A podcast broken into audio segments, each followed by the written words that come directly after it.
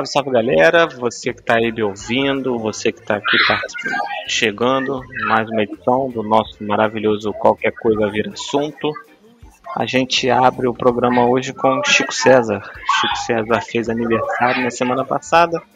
A gente deixou passar no programa passado, mas dessa vez a gente não vai desperdiçar a oportunidade e a gente vem com Pedrada, que é uma música maravilhosa que ele lançou, em que ele bota o dedo na ferida numa série de obscenidades que tem acontecido na nossa sociedade. Então, mais uma vez, eu queria convidar o meu gringo da Vila da Penha, Ray Ortins. Boa noite, meu querido. Boa noite, ou bom dia, ou boa tarde, para quem estiver ouvindo, de onde estiver ouvindo. Hoje nós vamos exercer a nossa capacidade de falar de qualquer coisa, né? Esse dia de hoje a gente vai misturar tudo que o brasileiro não gosta que misture. Vamos misturar futebol, vamos misturar política e eu acho que nós não vamos falar de religião porque não está na pauta. Não, não, não, religião não, hoje não. e com vocês, o homem que nunca dorme, Thiago da Silva. Bom dia, boa tarde, boa noite. Para quem está escutando a gente, acompanhando o nosso bate-papo, como disse nosso amigo Raí aí, Hoje a gente vai transformar qualquer coisa em assunto mesmo. Como o Raí já adiantou, a gente vai passar por futebol, por política e por outros assuntos. E para começar, eu quero deixar um, um, recado aqui, já que Felipe começou com Chico César, eu queria dizer que tudo que é ruim pode piorar. Exatamente. Nada está tão ruim que não possa piorar. Eu queria mandar um abraço àqueles dois traíras, traíras, que estão fazendo uma reunião paralela e simplesmente nos deixaram à margem. É inclusive, isso vai ser cobrado. Inclusive, estou ligando para a guarda municipal ali da região da Barra da Tijuca, que eu sei que está rolando aglomeração ali. Na verdade é da, da Tijuca. Não, da Tijuca. na Tijuca mesmo, perto do Maracanã é, ali. É na Tijuca é. mesmo, perto, perto do Maracanã, exatamente. entendeu? Pertinho ali de onde o Palmeiras ganhou a Copa Libertadores no domingo. Que jogo ruim. Paralela, clandestino. Um jogo terrível. Por falar em coisas terríveis, esses dias eu estava pensando o seguinte. Antes da gente adentrar no nosso primeiro assunto, que se os nossos treinadores e os nossos jogadores tratassem a bola como a nossa grande imprensa trata o Paulo Guedes, nós teríamos um futebol muito mais bem jogado no Brasil. É fato, é fato o, o posto Ipiranga, o posto Ipiranga, que não passou de posto Ipiranga em momento algum, e agora nem posto Ipiranga é, porque não serve para nada, parece que ele tem uma atuação ótima, né? Porque ninguém sabe criticar o Paulo Guedes. Ô, Felipe, deixa eu te fazer uma pergunta, que a Raí talvez não pegue a referência. Será que Paulo Guedes é o novo namoradinho do Brasil? Essa é uma boa pergunta. Não, porque do Brasil não, entendeu? Ele pode ser o namorado de alguém, mas do Brasil acho que ele não vai ser, não. Ou da imprensa, pode ser da imprensa. É, exato. Da mão invisível do mercado. Eu acho que as pessoas não criticam o Paulo Guedes porque elas não, não entendem o que ele fala, entendeu? É possível, possível, entendeu? Tem alguns, como a galera faz com crítico de cinema, né? Tem uns filmes que a galera vai ver que a galera fala assim, nossa, que filme maravilhoso, e não tem ninguém entendendo nada do que está acontecendo. Exatamente. Mas vamos lá. Vamos lá. Na semana passada, Renato Gaúcho, após mais uma performance ruim do seu time, que não vencia cinco jogos, saiu na coletiva falando absurdos, atirando, apontando para todo lado e tirando o corpo dele fora. Na segunda-feira, após mais um resultado ruim da sua equipe, Fernando Diniz foi demitido. Pergunto aos colegas: ainda há espaço para Fernando Diniz no futebol brasileiro? Cara, eu eu acho que há espaço para Fernando Diniz no futebol brasileiro, mas depois de tantas experiências frustradas, essa talvez menos por ele, mas depois de tantas experiências frustradas, eu acho que o Fernando Diniz ele tem que olhar um pouquinho para a carreira dele tentar entender, tipo assim, onde ele está dando errado, sabe? É, nosso querido, queridíssimo Renato Jaques poderia falar melhor da passagem dele pelo Fluminense do que eu certamente poderia. Mas assim, no Fluminense ele tinha um time que você via claramente que era um time bem montado, era um time que tinha uma filosofia de jogo forte, que seguia essa filosofia de jogo, mas ela tinha um problema. Né? O Fluminense chegava no gol 489 vezes por jogo e, e, e, e chegava na área 489 vezes por jogo e no gol iam quatro. Então, eu acho que o Fernando Diniz ele peca ainda naquele, como é que eu vou dizer, naquele ajuste fino do que ele pode fazer. E muitas vezes também eu acho que ele, que é psicólogo, se perde também no, no motivacional, no, no, ele perde o elenco, sabe? No, no, São Paulo a gente viu diversas situações absurdas em que ele xingou o jogador, ofendeu o jogador, o Tietchan foi a última, mais marcante talvez. Mas eu acho que assim, o Fernando Diniz é um cara com ideias boas, principalmente dentro de um futebol brasileiro que é muito, muito, muito pragmático, mas ele é um cara que, mesmo com essas ideias, ele não consegue ir para frente.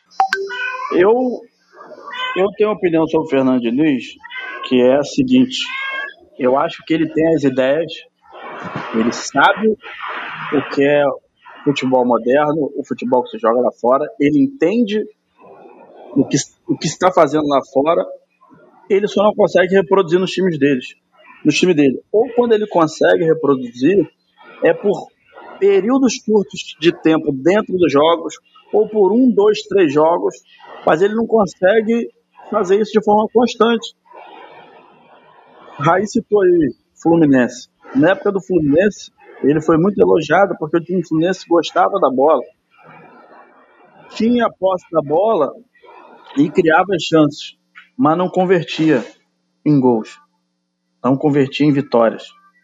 No São Paulo, ele já conseguiu fazer um trabalho melhor porque ele tinha uma defesa mais eficiente, mas não, em certos momentos não conseguia traduzir isso em gols. Então, para mim, o Fernando Diniz ele tem as ideias, ele entende o que é o futebol moderno, o que ele precisa fazer para o time dele ser competitivo, só que ele não consegue levar isso para o campo por períodos grandes de tempo. Então ele acaba ficando refém do mesmo, do mesmo sistema de jogo, do mesmo pensamento, e ele não consegue sair dali. Entendeu? Pois é, mas vamos pensar uma coisa aqui. Eu queria pensar uma coisa que eu tava pensando.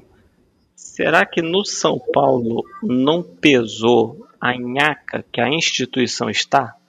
Não, sem dúvida. Sem dúvida. Cara, isso. Porque, por exemplo, o time vinha bem. O time vinha bem. O time ganhou o time eliminou o Flamengo com autoridade. Não vamos discutir isso aqui sobre hipótese alguma. Mas aí, aí o time foi eliminado pro Grêmio e sabe, parece que o fio virou, parece que a bola começou a queimar, o time não ganha. Mas dentro mais... desse questionamento, você vê o desconto. Dentro desse questionamento, eu tenho para mim que nesse Campeonato Brasileiro, o, o Fernando Diniz, ele foi muito parecido com a há duas temporadas atrás, três temporadas atrás, no mesmo São Paulo. Eu acho que ele ficou refém do próprio trabalho. Eu, eu, Thiago, não vejo esse elenco do São Paulo candidato ao título, não. Então, do mesmo jeito que ele, ele abriu sete pontos e agora está sete pontos atrás, é muito dentro desse elenco do São Paulo. A gente, antes do campeonato começar, a gente falava assim, pô, esse elenco do São Paulo aqui briga por título, apesar de ser um elenco caro, isso tem que ser falado, porque o elenco do São Paulo é caro, tem muito jogador ali caro, que não está rendendo o, esperado, mas esse elenco de São Paulo era para ser campeão? Eu acho que não era. Eu acho que o elenco de São Paulo é justamente para estar tá nesse lugar que ele está. Quarto, quinto, terceiro. Mas então dúvida. acho que ele ficou refém do próprio trabalho. Dúvida, dúvida. É um elenco pior que o do Inter? Eu acho que é igual. Eu acho que. É um elenco pior que o do Atlético Mineiro? Não, eu acho que é melhor do Atlético Mineiro é, é isso que assim que, que não encaixa nas peças, entendeu? E... Porque você vê o Abel Braga tirando mais, ainda que de forma pragmática, né? aquela coisa mais feijão com arroz ali, de um elenco, eu acho até assim, um degrau atrás. E só para complementar, né, que vocês estão falando, além de ter um elenco que não é tão forte, tem um elenco que é curto, né? E aí você Exato. vai, você num campeonato, num campeonato que já é muito longo, num calendário que já é muito cruel, como o calendário brasileiro, isso pesaria. Agora, quando você pega isso aplicado no ano de pandemia, em que todos os times jogaram domingo e quarta desde da volta do futebol, lá em, em maio, junho, né? Se você aplicar isso nessa fórmula, você vê que o elenco do São Paulo é, é, acabou rendendo muito mais do que, do que era esperado, como o Thiago bem falou. E aí, fazer o quê? Né? E, e aí, foi o que você falou, ele foi vítima do próprio trabalho e a nhaca da instituição certamente pesa, e pesa principalmente em cima da passagem dele, né? Porque o que se esperava nesse momento era que São Paulo fosse campeão, com, com o futebol que se apresentou. E aí, posterior a isso, ele não consegue. O trabalho dele não anda mais para frente. O futebol brasileiro tem essa. Tem essa diretriz, né? Se tu acha que tu vai ser campeão num dado momento e em outro momento tu não é porque tu perdeu cinco seguidas, quem vai rolar a cabeça é o treinador. É mais fácil, né? Exatamente. E, e São Paulo tem problemas ali. E Felipe, só, maiores que o Diniz. Só para responder a sua pergunta no começo que eu não respondi, sobre se o Fernando Diniz tem espaço no futebol brasileiro. Fernando Diniz tem espaço no futebol brasileiro ainda, e como eu disse, ele tem as ideias, só que ele precisa trabalhar num lugar onde ele vai ter paz para trabalhar. E digo isso no sentido de ele não pode ir para times muito grandes agora. Porque ele não vai ter. Ele sempre vai ter, a partir de agora, um holofote muito grande em cima dele quando ele tiver num, num time muito grande. Então acho que ele tinha que dar um passo atrás na carreira dele, entendeu? Sabe onde que eu acho que ele encaixaria bem? Se dessem, se dessem tempo para ele trabalhar e tudo. O Red Bull Bragantino, se não renovar com o Barbieri. Eu acho um excelente. Eu, eu, acho que combina muito uma coisa com a outra. O que essa diretoria do Red Bull Bragantino, Bragantino quer nos próximos anos, com o Fernando Diniz. Eu sei lá. O Barbieri deu liga, né? Você vê que o time pegou aí. Eu acho que ele fica, entendeu? Quem eu acho que não fica é o Renato, né? Que eu acho que azedou o clima lá, né? Mas é, você acha que o Renato tá não quatro. fica porque o Renato não quer ou porque a diretoria e o Grêmio não querem? Eu acho que já é uma situação é, mútua, entendeu? é aquele fim de relacionamento que os dois concordam que não tá bom. Porque a gente vê que o time do Grêmio ele empacou. O Renato ele não conseguiu tirar mais do time, né? O time joga um futebol reativo. Né? Quando ganhou a Libertadores com Luan, com Everton Cebolinha, com Pedro Rocha, e com todos aqueles jogadores. O time era um. E hoje você vê que o time é um arremedo do que era. Eu concordo. Eu concordo. Então assim, então assim, eu acho que e você vê que a postura dele foi aquilo que a gente falou, né?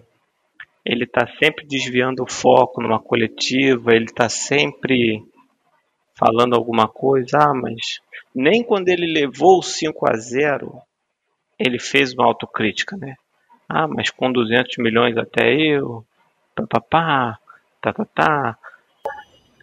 O, o Renato, ele parece um Zé Mourinho que não tem entregado. Porque o Mourinho, assim, até, o, até o, esse trabalho com o Tottenham, né, só para amarrar aqui, ele sempre estava beliscando alguma coisa ali. Ele ganhou três vezes a Premier League, ele beliscou uma Liga Europa com o Manchester United, ele foi campeão nacional com o Real Madrid, ele ganhou a Champions com a Inter, então assim, ele mas ele e ele sempre tinha essa coisa de desviar a atenção para si.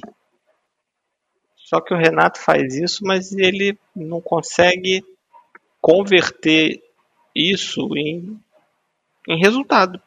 Porque você vê que depois da Libertadores o Grêmio não ganhou mais nada fora do, do território gaúcho, né?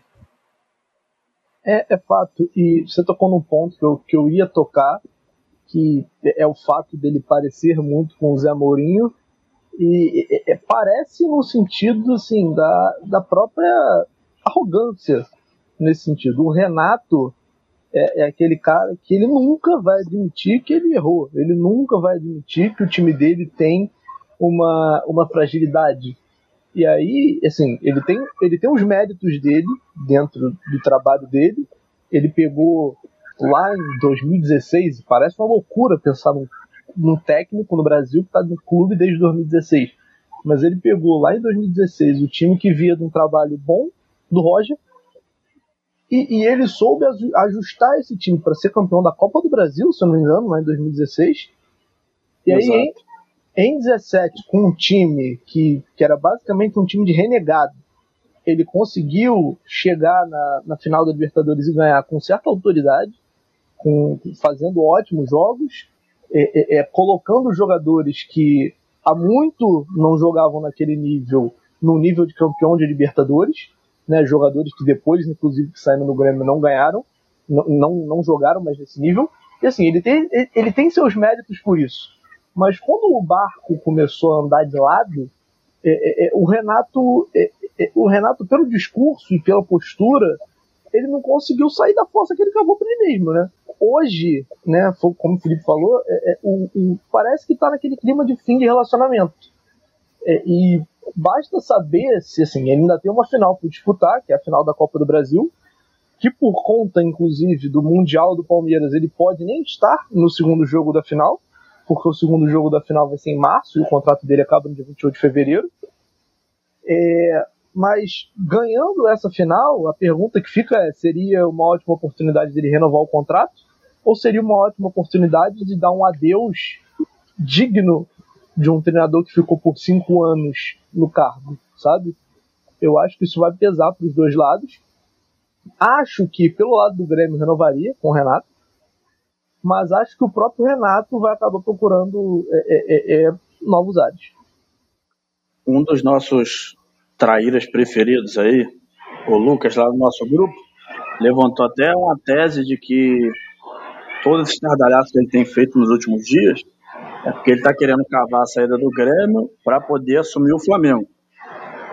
Particularmente, eu não acho que isso vai acontecer, muito pelo que rolou em 2019 entre, entre Renato Gaúcho e, e instituição Flamengo, torcedor do Flamengo, diretoria do Flamengo. Mas é uma tese e a gente tem completamente certeza assim que se o Rogério Senna for campeão brasileiro pelo Flamengo, ele não vai não vai renovar contrato, né? Sobre o Renato, eu quero falar três coisas. A primeira delas é sobre esse comportamento dele na semana passada, onde ele disse que ia entregar nomes os torcedores de jornalistas, que eram anti-grêmio, que, que, que torciam pelo Inter, que só faziam críticas ao trabalho dele. Renato Gaúcho, para mim, cara, sempre foi esse machão que a todo tempo tem que mostrar para os outros que é melhor que todo mundo que tem que se autoafirmar que ele sabe mais que qualquer um. Ele sempre foi assim, sempre foi assim. E a partir do momento que ele passou a ser vitorioso como técnico, que a gente tem que lembrar o seguinte: Renato Gaúcho, treinador vitorioso, é de 2016 para cá.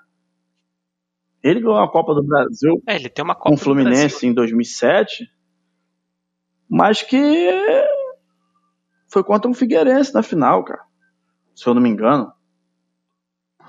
Que é? estava lá porque roubou o meu Botafogo na semifinal. Exatamente, exatamente, exatamente. Então, Renato Vitorioso 2016 para cá. Mas o que a nossa imprensa baba no Renato é impressionante, cara. Ele pode ser um. Provavelmente ele deve ser, com as pessoas perto dele, uma pessoa gente boa, de fino trato, ser um cara legal de escutar as histórias. Mas ele sempre foi esse cara aí, cara. Quando ganha, ele se bota lá em cima e tal. Quando perde, quando tá ruim, Não, porque vocês não entendem isso, vocês não querem, é, é, vocês não estão dentro do campo para saber, desmerecendo, desmerecendo quem fala sobre futebol, sobre quem comenta futebol. Exato. Então o Renato sempre foi esse cara, esse machão que tem que se autoafirmar o tempo todo. É o machão da, fragil, da, da, da masculinidade frágil. É, todo momento ele tem que se autoafirmar que ele é o cara, como ele mesmo gosta de dizer.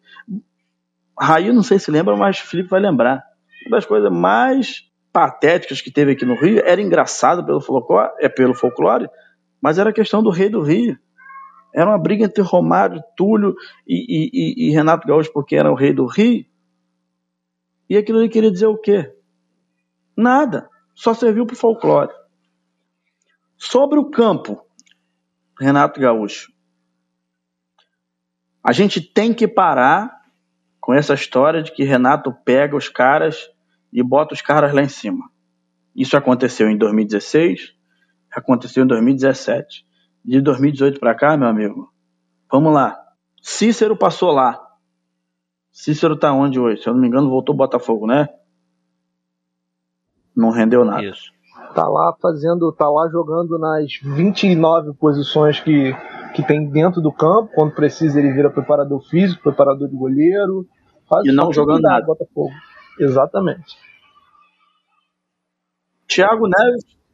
Tem um André, André Balada. Balada insistiu com o André Balada o tempo todo, o André Balada não, dá, não, não teve retorno. Thiago Neves passou por lá esse ano, gente. Thiago Neves fez o que no Grêmio? Nada. Nada. Lucas Silva, que foi do Cruzeiro, foi pro Real Madrid, voltou pro Grêmio. O que, que o Lucas Silva tá fazendo no Grêmio? Nada. Everton Perninha só vive machucado não faz nada no Grêmio. Robinho. E não satisfeito, ele. Robinho, que passou pelo Cruzeiro, Palmeiras, tá lá e não arruma nada. E eu sei o que você vai falar, Felipe. Ele fez a pataquada de trocar David Braz o Marinho, não é isso que você vai falar? Sábado passado o Marinho foi eleito o quê? E não jogou nada com o Renato Gaúcho. Então a gente tem que parar com essa história que Renato é o mago que salva a carreira de jogador. Acabou. Ele fez isso em 17, fez isso em 18, mas acabou. Acabou. E outra coisa, o Renato manda e desmanda no Grêmio. Então, quando fala assim, vai trazer Thiago Neves. Todo mundo fala que não. Mas se ele falar que quer trazer, o Romildo vai lá e banca. Então a gente tem que parar com esse negócio de Renato Gaúcho recupera o jogador. E a terceira parte que eu queria falar sobre o Renato Gaúcho é o seguinte: o Renato Gaúcho, como treinador de futebol, treinador de futebol, como trabalho bem feito, eu só vi um trabalho bem feito dele que foi o Grêmio de 16 a 7. De lá para cá, o Grêmio é comum, gente. O Grêmio é comum. Ah, beleza. Perdeu, perdeu o Everton Cebolinha. Perdeu o Pedro Rocha lá atrás, que hoje também não está jogando muita coisa é, perdeu o Luan, mas porque foi opção dele, e, e, e, uma opção acertada, porque o Luan também não vem rendendo nada. Mas o time do Grêmio é comum. Gente, em 2020 e 2021, o Grêmio empatou 16 vezes no Campeonato Brasileiro. 16 vezes. É assustador. A gente teve o um empatite. Agora tem o um empata-lupe. Teve um campeonato também que o Botafogo também empatou acho que 18 vezes, 17 vezes, que é o recorde do Campeonato Brasileiro. Aí pode me ajudar nisso aí. Ué, mas não foi nesse campeonato não, que no primeiro turno mas... o Botafogo empatou uns 989 jogos? Não, eu acho que foi no campeonato de 19, eu acho. Acho que foi no campeonato de 19, Brasileiro 19. Depois a gente pode verificar, mas acho que foi isso.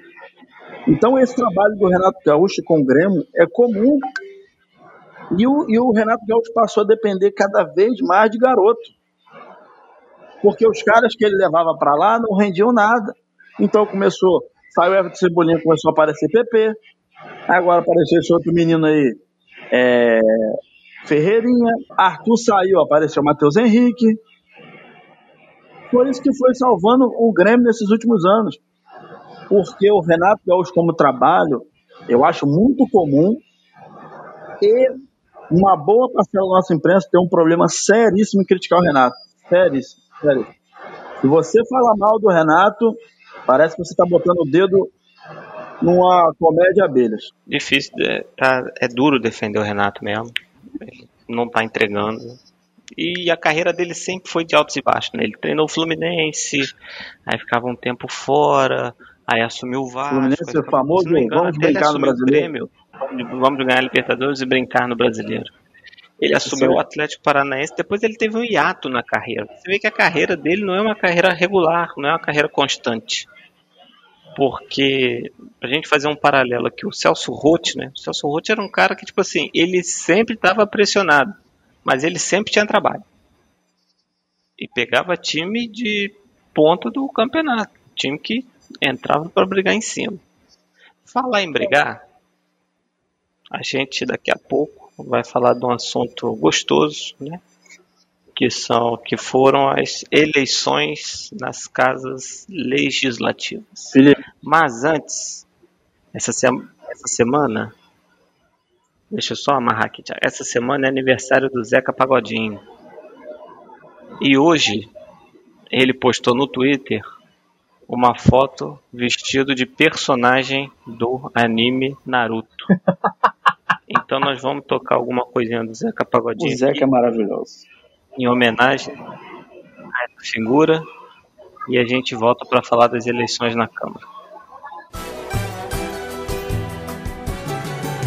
Se eu quiser fumar, eu fumo. Se eu quiser beber, eu bebo. Eu pago tudo que eu consumo com suor de meu emprego. Confusão eu não arrumo mas também não peço arrego. E um dia me aprumo. Eu tenho fé no meu apego.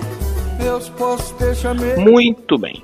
Ontem tivemos, para quem tem passado raiva com o Big Brother Brasil, ontem tivemos mais um reality show para proporcionar raiva nos brasileiros tivemos a eleição das casas legislativas, onde Arthur Lira venceu o Baleia Rossi, do MDB, e no Senado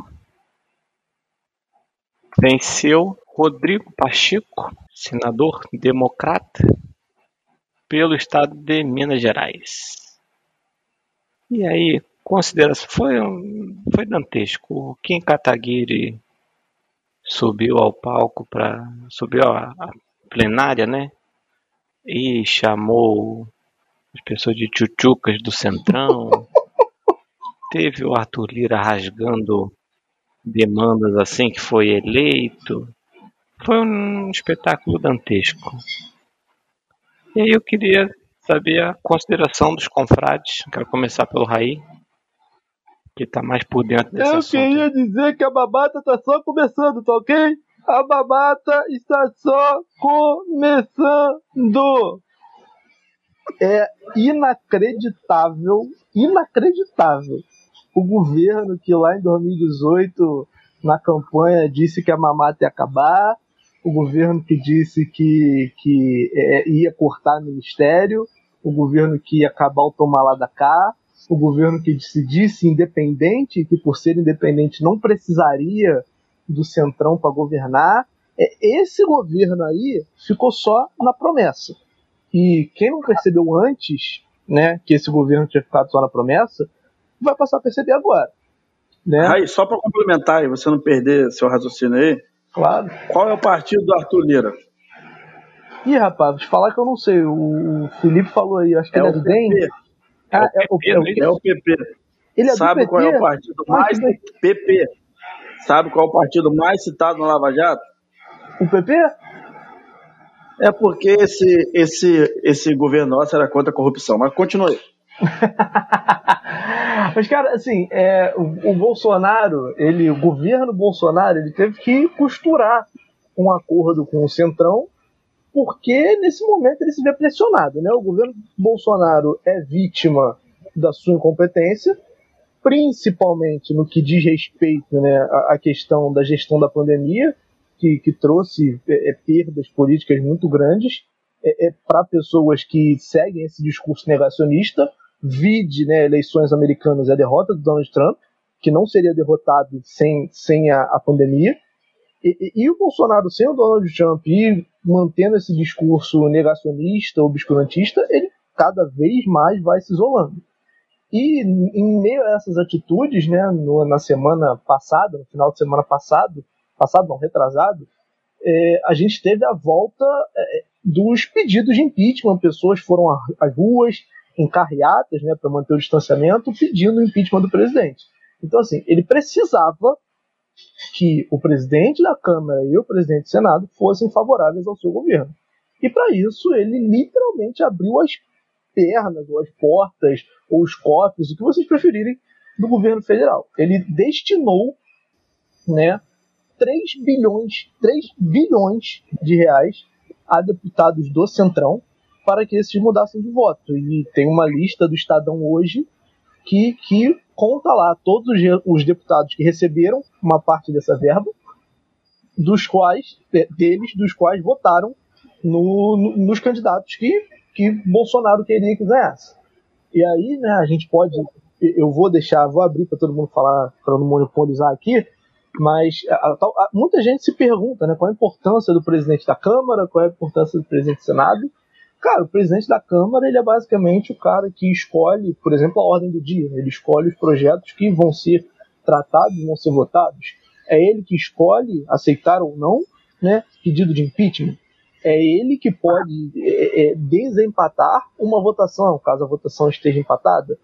É, é Aí, eu, eu até acho que é o segundo cargo mais importante na República. Sim, sim. É, é, talvez. Eu acho. Eu acho Sim. o segundo maior cargo da República. Sim, porque ele acaba tendo um diálogo com o plenário que é muito maior que o diálogo que o vice-presidente vai ter. E além, além de ter esse diálogo, de poder influenciar projetos, de poder passar, por exemplo, emendas governamentais pela Câmara para ver se elas são aprovadas, é, é, o presidente da Câmara, muita gente não sabe, ele é o segundo na linha de sucessória do governo. Se o presidente não puder governar, quem governa é o vice. Se o vice não puder governar, quem governa é o presidente da Câmara, e caso o presidente da Câmara não possa governar, quem governa é o presidente do Senado. E aí, só para lançar mão aqui da minha graduação, já chegamos a um ponto na história do Brasil em que o presidente do Senado teve que assumir o governo, né? Quando o Getúlio Vargas morreu. Se pá, um dia a gente fala mais sobre esse assunto.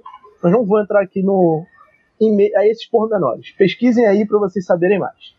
Mas enfim, falem mais aí vocês, né, sobre o que vocês acham desse assunto e a gente vai debatendo aqui.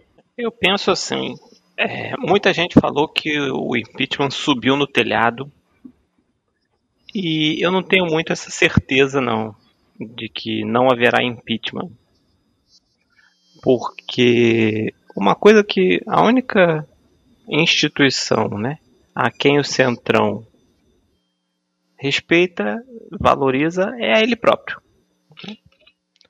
Então, quando o Centrão não vê utilidade no presidente, eles não vão ver problema nenhum em rifá-lo, como foi com a Dilma. Né? O Eduardo Cunha ele era um bastião do Centrão. E aí, quando ele viu que não estava bom para ele, ele atirou a bala de prata e, lógico, num grande acordo nacional, e conseguiu o que ele queria, ainda que no final ele tenha saído chamuscado dentro desse processo, porque ele foi o único preso, né? tá todo mundo aí e ele foi o único preso. E está até hoje, né? inclusive. Inclusive. Mas é o nosso oráculo. Inclusive, exatamente, eu ia falar sobre isso. O Eduardo Cunha tem um tweet. Para cada situação que acontece no Brasil, ele tem um tweet. É impressionante. Ele tem tweet ele é nosso oráculo, ele tem tweets para tudo. tudo. Entendeu? Mas ele, ele foi o bote expiatório do processo. Então, assim, o Centrão vai ficar ali, sabe, chantageando o Bolsonaro, amarrando ele, papapá. E quando eles não acharem que é interessante, quando eles acharem que o Mourão pode ser uma figura com quem eles consigam dialogar, eles simplesmente não vão ver problema em rifar o Bolsonaro, entendeu? Porque A Dilma caiu por muito menos. Ponto. É, então, Felipe. Então, assim. Mas... Para nós, brasileiros que estamos aqui na ponta, longe de tudo, é. Nós vamos sutilmente levando raia na, na agenda neoliberal que, que essa galera quer passar, entendeu? Então. De retirar direito, de não renovar o auxílio, de querer matar a gente. Porque o, o Bolsonaro ele quer matar a gente. Porque se, se ele tivesse preocupado em vacinar a gente, ele não estava conduzindo a pandemia do jeito que ele está conduzindo. Então, mas é, é, é justamente pelo que você contextualizou sobre o Centrão que eu acho que o impeachment subiu o telhado. Porque agora, nesse momento, agora, hoje, fevereiro de 2021, ele está atendendo tudo que o Centrão quer. Entendeu? Ele abriu, como o Rai tocou no assunto, ele abriu os cofres para o Centrão. Ele literalmente pagou para poder ter esse apoio no Senado e na Câmara, porque ele precisava de alguma vitória nesse começo de ano. Porque desde quando começou a pandemia, com, com o modo que ele tratou a pandemia, aliás, o modo que ele tratou a pandemia, ele não tratou a pandemia de jeito nenhum. Como você mesmo falou, o projeto dele é. Ele tratou a pandemia muito dele, bem. É, a pandemia ele tratou bem, né? O vírus gosta muito do Bolsonaro. O vírus ama o Bolsonaro. Então, é, o Centrão agora tem certeza de que tudo que eles quiserem eles vão ter. Porque o Bolsonaro está na mão desses caras agora. Porque ele precisava dessa vitória para poder ter alguma, alguma autonomia para governar. Quer dizer, governar muito, a palavra muito forte para o Bolsonaro, né? Para continuar no cargo como presidente. A questão toda para mim aí é a seguinte: mal ou bem, mal ou bem, a gente tinha um presidente na Câmara dos Deputados que era completamente diferente do presidente da Câmara, da, do, do Senado. Porque o Alcolumbre, para falar português claro, era o aviãozinho do Bolsonaro mesmo. Posso usar aqui o termo que o nosso querido Jorge Cajuru usou? Pode. Ele era, ele era o motoboy de luxo do governo. Exatamente, cara. Exatamente, entendeu? E se você vê o perfil do Pacheco e do Lira, vai por esse mesmo caminho. Inclusive, inclusive eu espero um governo praticamente similar, né? É, exato, um exato. E, e, você vê que é o que é, o perfil dos dois é o mesmo. É um cara do baixo clero, que ninguém falava muito nome, que, que, que se fizesse uma lista na Câmara ou no Senado, talvez passasse despercebido, do nada, esses caras emergiram e foram eleitos presidente das duas casas. Por que isso? Porque o Bolsonaro precisava de dois caras para ser, como o Cajuru falou, motoboy de luxo do governo. Então, por isso, hoje eu tenho certeza que o impeachment subiu no telhado. Agora, o Bolsonaro ele se auto-sabota. Ele se auto-sabota. Então, talvez a gente tenha que torcer para ele abrir a boca ainda mais para a gente poder ver esse cara fora do governo. Porque se ele ficar quieto nos próximos dois anos, eu acho que tudo que ele quiser passar no Senado e na Câmara, ele vai conseguir. É. Por que, que eu acho também? Eu, eu entendi o ponto, né? Mas eu acho que está cedo, de fato o Arthur Lira não vai cansar dele amanhã e tirar um projeto de um, um impeachment da, um pedido de impeachment da gaveta, né? Mas é aquela história, o que vai pesar muito, cara, é a recuperação da economia. Vamos falar de Paulo Guedes de novo. Galera, vocês já foram. não, Mas assim, aí. Eu... Não, não vou, falar, não vou falar de Paulo Guedes. Por que não tenho falado de Paulo Guedes? Porque o Paulo Guedes é um incompetente. Cara, então, ponto. aí eu queria. Por que, que eles, por que, que eles estão esticando por que, que eles estão esticando a pandemia? Porque a pandemia vira a cortina da incompetência. Ah, não posso fazer nada porque a gente está num contexto de pandemia. Mas o Paulo Guedes ele era incompetente antes da economia, antes da pandemia. Eles não vão conseguir reverter. E Tiago, mais do que o Raí no caso, vai alcançar o meu pensamento. Cara, você já foi no supermercado? O óleo de soja está caro, o arroz está caro, o quilo da carne está caro, a, pro, a proteína animal cara. Cara, isso vai estrangular o povo. Então eu vejo que tipo assim a saída muito pode acontecer se a economia não melhorar, porque tipo assim tem gente ganhando dinheiro, né? tem gente enriquecendo dentro do cenário da pandemia. Mas a partir do momento que alguém começar a perder em alguma ponta, porque se você não tem dinheiro circulando, você não tem economia, cara que vende fogão, geladeira e máquina de lavar, ele não vai vender fogão, geladeira, máquina de lavar se o povo não tiver dinheiro para botar em fogão, geladeira e máquina de lavar. E parece que nem é a intenção da galera botar dinheiro para rodar, entendeu? Porque o auxílio aí que tava garantindo uma galera acabou. Então eu acho que pode vir por aí o impeachment. Felipe, você bota o seu dinheiro nisso? Não. Mas eu acho que se tem algum lugar de onde pode acontecer, é a hora que a central vê que o negócio apertou e eles tiverem que entregar os anéis para salvar os dedos. Eu, eu concordo com essa análise. Eu acho que eu acho que ele vendeu ele vendeu alma pro diabo, né? Se aliar com o centrão é basicamente isso. E como você disse lá no começo da sua fala, Felipe, o Centrão não deve fidelidade, não deve fidelidade a ninguém. E, e por isso que dá para entender essa dupla vitória, talvez como no futuro como uma dupla derrota. O que eu acho é que o impeachment acaba subindo no muro pelo tempo, né? Eu acho que esse ano vai ser um ano que dificilmente, né, um cara que ele botou lá vai aceitar um impeachment contra, vai aceitar, aceitar um processo de impeachment contra ele. E no próximo ano é um ano eleitoral, e aí eu não sei se ele vai querer passar isso num ano eleitoral. Mas enfim, essa aliança ela vai ser cobrada, né? O Centrão não vai aceitar só esses 3 bilhões para ter elegido esses dois caras. O Centrão já quer cargos no governo. É, provavelmente, provavelmente o Bolsonaro vai ter que recriar algumas pastas né, de ministérios que ele prometeu extinguir Vamos lembrar que na campanha ele prometeu que o país teria só 15 ministérios. Hoje a gente tem 23, nunca chegou a menos de 20, né?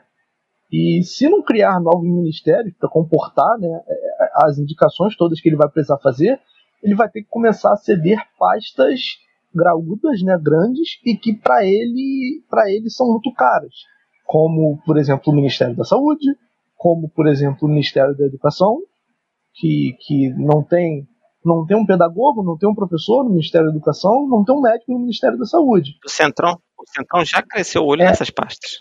Eles já chegaram Exatamente. pedindo essas pastas. Por isso que eu acho inclusive, que o desgaste. Por isso inclusive, a gente tem que ficar bem atento ao Ministério da Saúde, movimentos próximos do Ministério da Saúde, que é uma pasta que o Centrão quer a todo custo. Por isso que eu acho que o desgaste na relação pode ser mais rápido do que o que se espera entendeu? E aí o impeachment vir no ainda em 2021, galera, é começo do ano, entendeu? Tem muito mês ainda, tem muita água para passar debaixo da ponte. É, a questão é, para mim é então, no que no que o Bolsonaro vai mirar, né? É no que o Bolsonaro vai mirar agora. Ele vai mirar na ele vai mirar na, na reeleição, porque se ele mirar na reeleição, ele vai ter que começar a baixar o tom de voz dele porque a gente não tem muitos sinais de que a economia vai melhorar só porque talvez a pandemia comece a minguar por causa das vacinas e propriamente minguando por causa da vacina, é, a vacina não é o que o Bolsonaro quer, né? A gente até teve uma discussão hoje né, no nosso grupo em relação à vacina russa, né, que hoje foi anunciada em estudos preliminares que ela tem 91% de eficácia, e essa é a vacina que o Bolsonaro quer chamar de sua. Mas ele, inclusive, cogita, caso a Anvisa não aprove, passar por cima da Anvisa. Mas aí ele vai contradizer o próprio discurso em relação à Coronavac, por exemplo, de que não seria segura. Então, assim, eu acho muito. Ele, ele já se contradiz, contradiz tantas vezes que eu já até perdi a conta. E sem querer te cortar, eu quero tocar em, em, dois pontos que eu acho assim, que a gente tem que prestar muita atenção, que é o seguinte. As medidas que o Arthur Lira tomou assim que, assim que assumiu a casa ontem são de uma pessoa que está pouco se lixando para a democracia. Então a gente tem que tomar um pouquinho de cuidado, ver para onde esse rapaz está indo, esse senhor está indo, porque me parece um cara com a pauta antidemocrática. Com atitudes bem, bem suspeitas e que a gente tem que tomar muito cuidado. As, as instituições têm que ficar muito atentas para saber para onde esse cara vai querer levar a cana os deputados.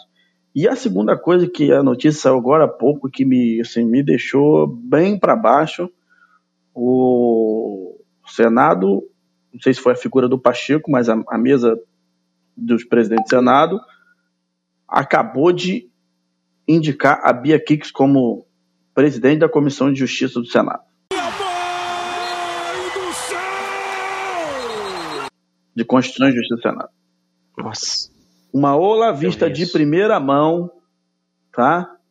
Defensora das coisas mais bizarras que tem nesse país, uma negacionista de mão cheia, a mulher que inclusive, inclusive foi a, a, a que deu a ideia do, da volta do voto impresso. Então a gente tem que tomar muito cuidado também com essa pessoa que está numa das, numa, numa das, das, das coisas mais importantes dentro do Senado, que é, que é a Comissão de Constituição e Justiça do Senado. Então a gente tem Bia Kicks como presidente dessa, dessa, dessa comissão. Eu vejo tempos difíceis para essa, essa comissão dentro do Senado. Porque é uma negacionista de mão cheia e ela tem um altar na casa dela para o Olavo de Carvalho. São dias duros que se, se exatamente, exatamente. aí. Né? Ah, e uma coisinha, Felipe. Prestar atenção como é que o doutor Pacheco vai se virar com a questão do Flávio Bolsonaro no Senado, tá?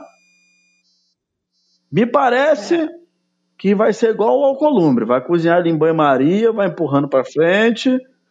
Vamos fingir que a gente não tá vendo. Porque a verdade é que nós somos governados por gente burra. Exato. Pra gente ser bem enfático, assim, a gente é governado por gente burra. Porque se o Bolsonaro corre atrás da vacina o tempo todo, vacina essa galera, ele ia ser reeleito em 2022 com um pé nas costas. Mas aí, mas aí a questão para mim não é. Mas, mas é aquela história.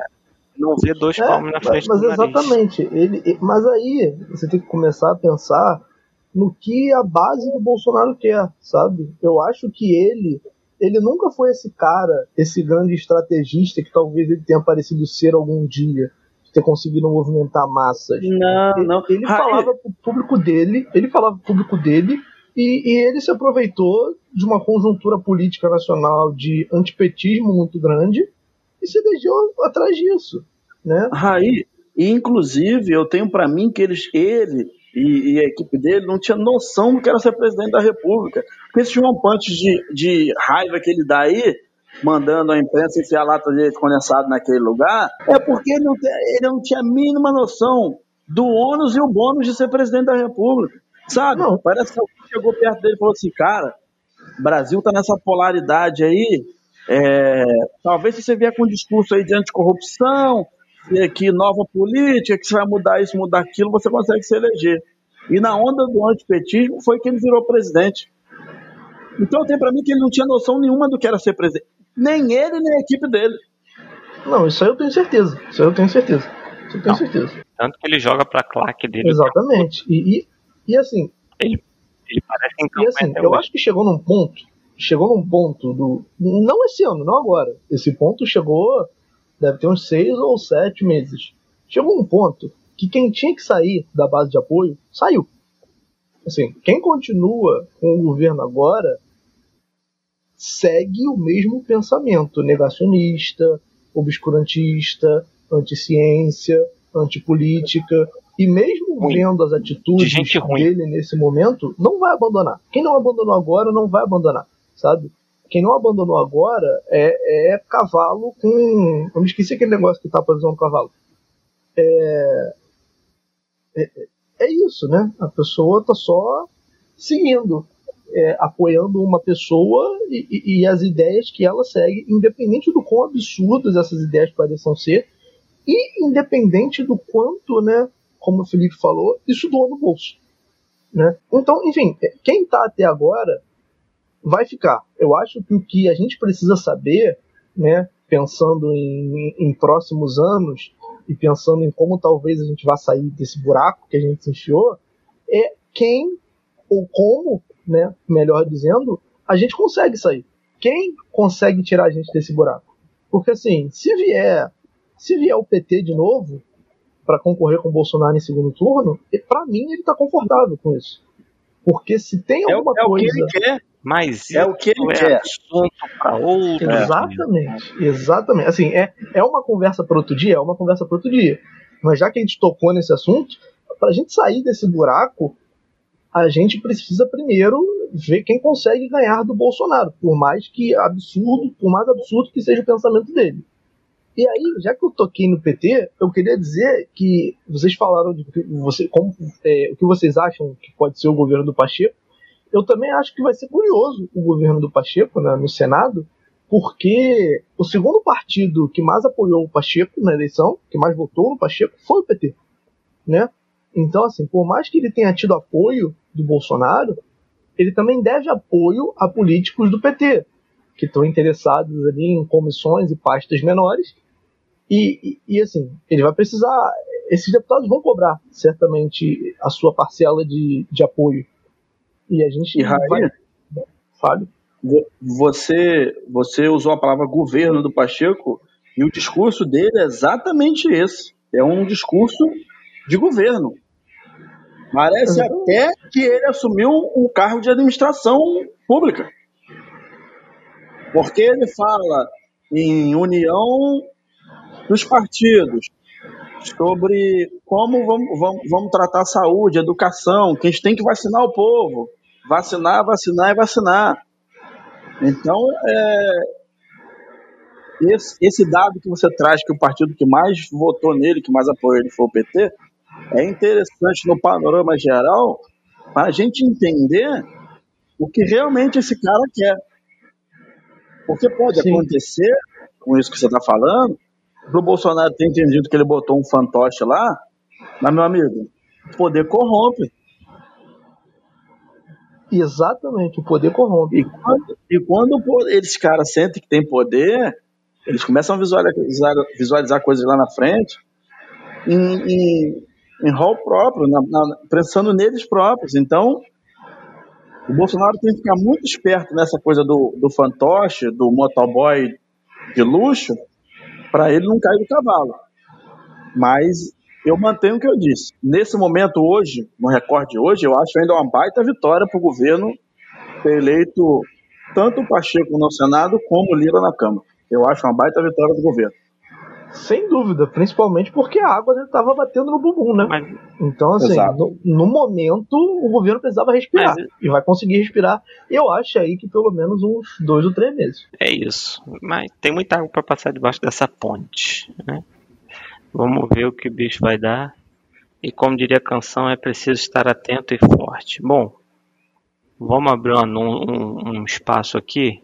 Embora aquele traíra não tem estado conosco hoje, nosso querido Lucas Abreu vai dar para nós aqui uma panorâmica de como está esse reality que dominou corações e mentes do Brasil. O bom e velho Felipe. Big Brother Brasil. Fala comigo, Lucas. Salve minha gente. Lucas Abreu, o Luquetucho, Falando aqui direto de Curicica, um calor danado, muito mosquito, mas para cobrir essa que é a casa mais vigiada do Brasil, a casa do Big Brother. Big Brother que já começou pegando fogo, tem pouco mais de uma semana de programa e já tem história para dedéu aí. É, aquilo, dividiram em dois grupos, né, para entrar. Um grupo de celebridades ou celebridades de internet, seja lá o que isso signifique, e um grupo de completos desconhecidos.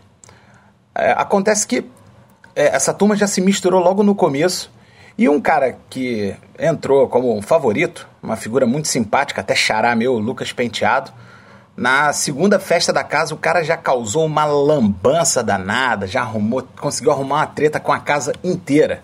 E aí a situação ficou feia para ele, né? Mas acontece que ele estava imunizado, então não tinha chance do povo botar ele no paredão e ficou todo mundo é, é usando de outros artifícios para punir o cara, especialmente essa que já promete ser a grande vilã do programa, Carol Conká, a rapper que eu não tinha a menor ideia que era de Curitiba, mas que tá fazendo jus à sua naturalidade. Sinceramente. E uh, o Lucas acabou sendo alijado da casa, ficou sendo tratado feito um bicho aí por uns dois dias, largado, com direito a muitos maltratos sofrido pela Carol Conká. É, formaram o paredão, ele não podia ir para o paredão, botaram é, no paredão um cantor sertanejo e ex-marido da Rafa Kalimann. Então eu acho que é a primeira vez que o BBB tem um ex-BBB, tem um ex-ex-BBB na sua, na sua formação, né? E, uma, e outras duas desconhecidas. E acabou que é, o pessoal ficou um pouco surpreso com o resultado do paredão, que eliminou a menina Kerline, que tinha arrumado umas tretas com o Lucas, entendeu? Então agora tá todo mundo um pouco chocado, achando que talvez o Lucas tenha razão.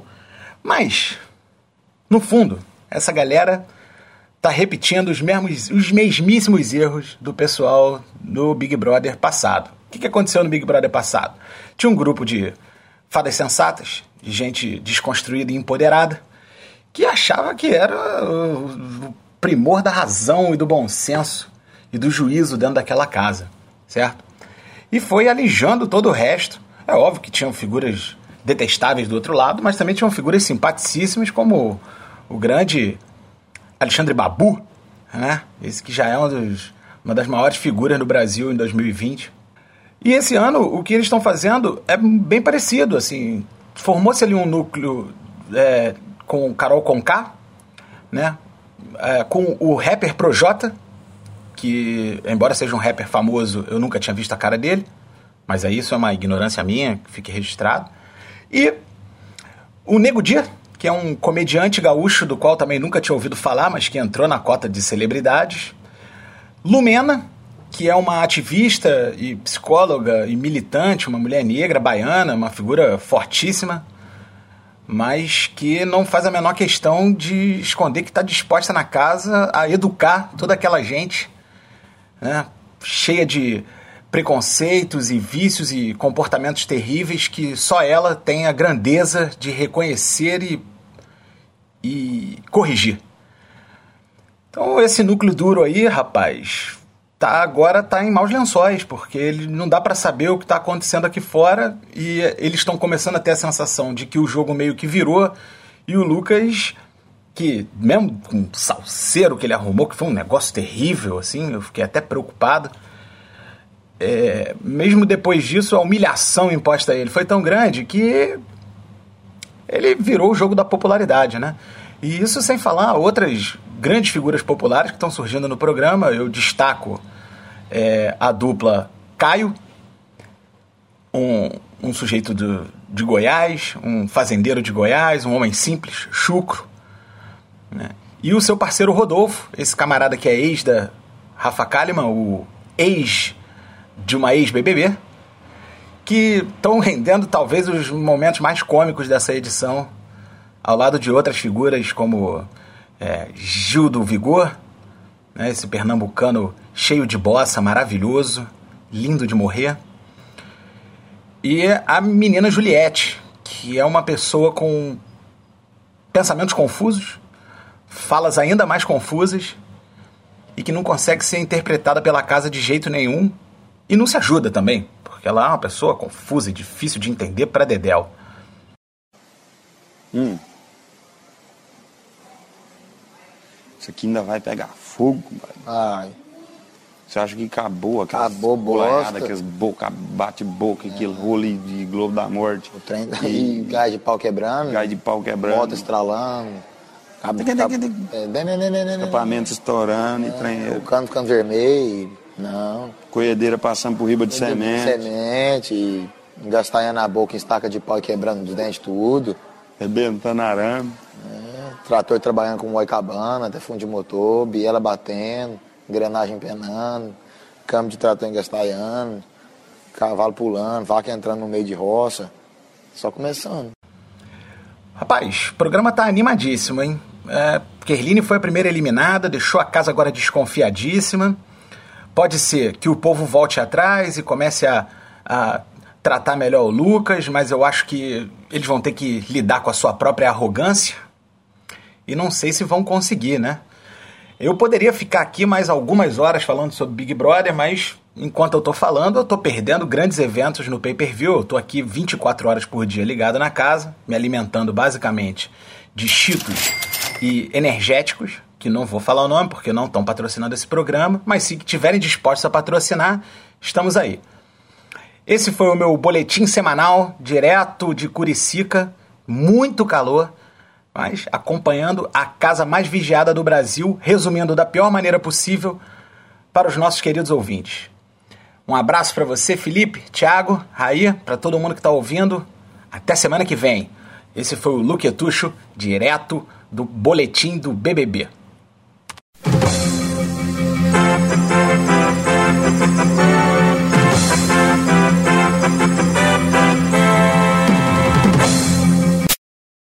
Opa, voltei com novidades da festa, mas não são novidades boas, na verdade.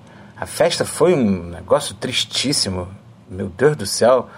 É, o próprio meme do Clodovil dessa festa virou um enterro.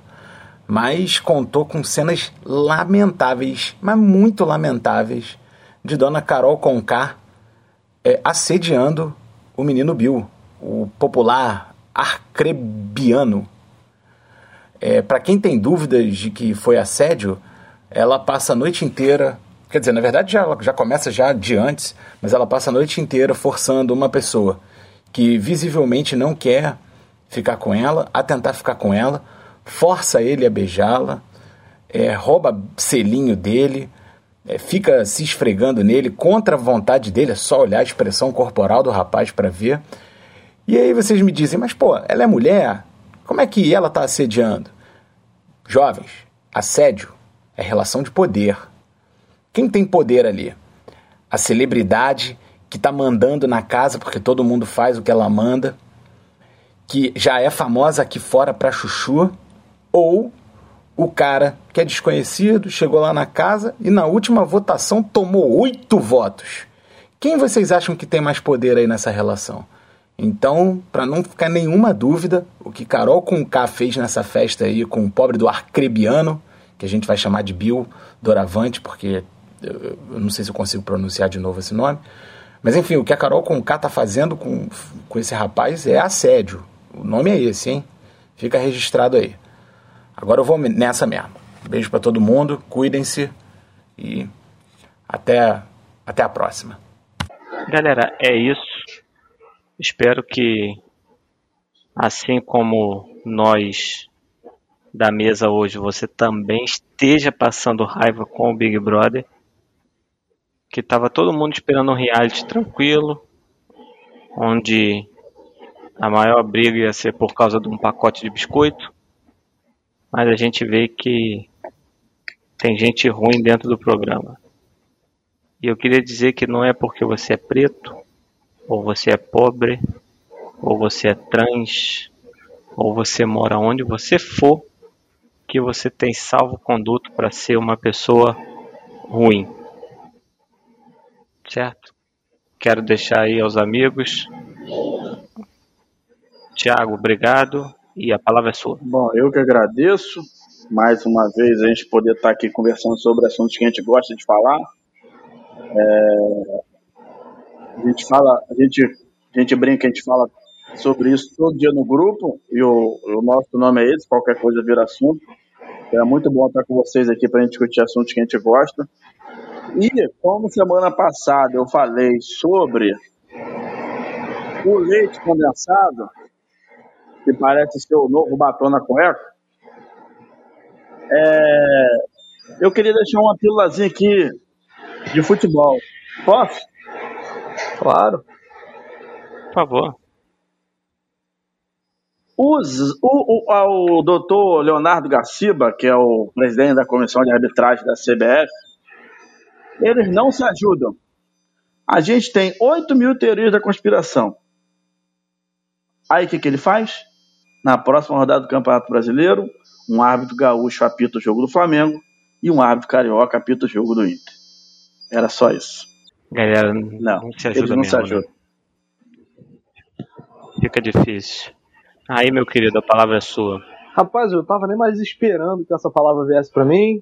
Então, enfim, quem está conosco até agora, muito obrigado. Né, como o Thiago bem falou aí, a- o que a gente traz aqui são discussões corriqueiras que a gente tem no nosso grupo. É, é- é- qualquer coisa vira assunto, qualquer coisa vai virar assunto, porque a gente tem uma felicidade muito grande em falar de, de qualquer coisa, né? Então, um abraço para quem ficou e é isso. Tchau. Galera, pra gente fechar aqui, a gente tem muita coisa. Tem o Marcelo Camelo faz aniversário essa semana. A gente poderia tocar o Marcelo Camelo aqui. A gente poderia tocar o Sultans of Swing do Dire Straits em homenagem ao João Carlos Albuquerque que arrebentou Não falamos de, do canalha, hein? Aliás, Esquecemos do canalha. não, canal. Aliás, a, a única crítica é que o timing desse programa tá ruim porque no meio de uma pandemia você gravar com pessoas com mais de 60 anos, você tá pondo a galera ali é uma exposição que de repente poderia ter sido evitada, mas a gente poderia terminar com Dire Straits, mas eu quero terminar de um jeito diferente. É... Essa semana, dia 4, além do meu aniversário de casamento, Ô, meus eu parabéns. comemoro nove, eu comemoro nove anos de casado. Deixar um beijo aqui pra minha esposa. Se ela vai ouvir o podcast ou não, não sei. O tempo dirá. Você faz quantos anos? Mas a gente nove anos de casado. Mês que vem eu faço 10. A gente tem aqui é, lembrando em 2017 Você é burro, cara, que loucura. Como você é burro. neste dia, o Philadelphia Eagles venceu pela primeira vez. E o acabou Super com Bowl. uma das melhores piadas Domingo tem Super Bowl. que tinha sobre o Super Bowl. Domingo tem. Domingo tem Super Bowl. Semana que vem a gente vai falar do Super Bowl. Mas eu quero terminar aqui com Hotel Califórnia de uma banda que não por acaso se chama Eagles, tá bom? Beijo nos corações de vocês e até a semana que vem.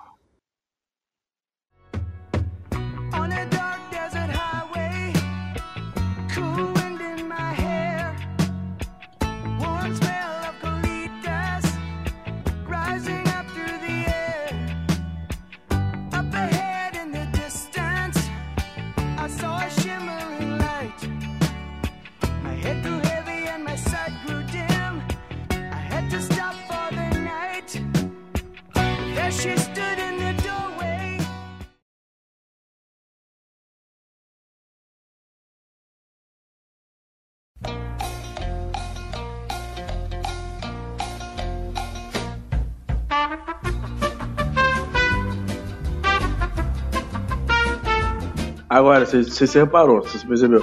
Quando o Raí fecha o áudio dele, como é que fica bem mais limpo pra gente falar? Esse, esse ventilador dele, esse ventilador dele é brabo.